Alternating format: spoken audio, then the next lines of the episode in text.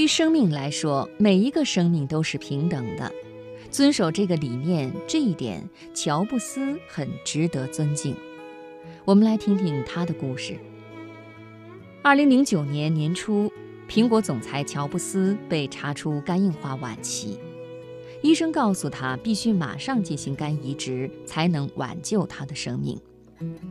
乔布斯同意了肝移植手术方案。院方马上为乔布斯在加利福尼亚州肝移植中心进行登记，等待肝源。可是院方发现，要进行肝移植的病人很多，如果排到乔布斯，至少需要十个月的时间。为了尽快挽救乔布斯的生命，院方马上又为乔布斯在其他州进行了登记。这种跨州登记在美国是法律所允许的。目的是争分夺秒地抢时间，尽快地挽救病人的生命。院方发现，几个州最快的是田纳西州，只需要六个星期就可以等到。于是，乔布斯被排到需要肝移植的人中的最后一个。对于急需肝移植的病人，每一秒都显得是那么的宝贵。于是，有人找到医院的院长杜尔先生。希望杜尔先生行使一下院长的特权，让乔布斯插个队，先给乔布斯移植。院长杜尔先生听了，皱起眉头，脸上显出十分惊讶的神色。他两手一摊，无奈地耸耸肩，说道：“我哪有这个特权让乔布斯插队呀？如果让乔布斯先移植了，那么其他病人怎么办？一切生命都是平等的呀。”说情的人只好郁郁寡欢地离开了杜尔的办公室。有人又找到田纳西州州长菲尔布雷德森，希望布雷德森能帮帮忙，行使一下特权，给院方打个招呼，或者是写个批条，让乔布斯先移植，否则乔布斯会有生命危险。布雷德森听了，脸上的笑容消失了，他严肃地说道：“我哪有那个特权？”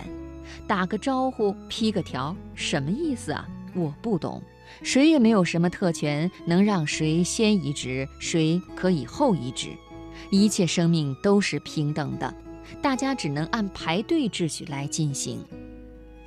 有人对乔布斯悄悄地说：“看看能不能花点钱，给有关人员打点打点，让您先移植。”乔布斯听了，吃惊地说道：“这怎么行？”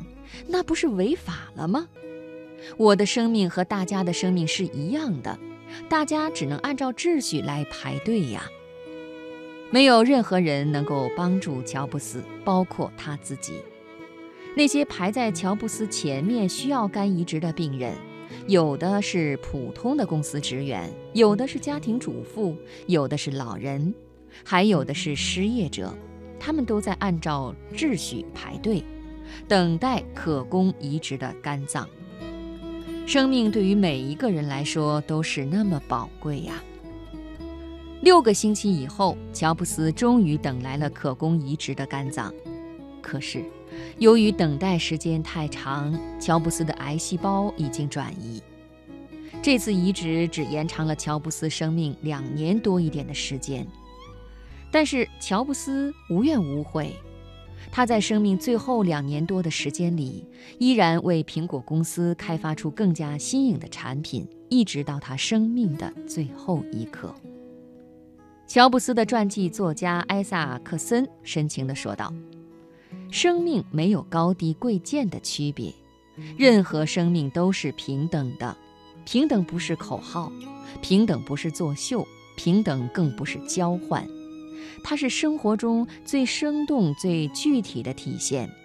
它如明月般皎洁，光可见人，散发着圣洁的光芒。它使我们看到了人性的光辉，直抵我们内心的柔软。thank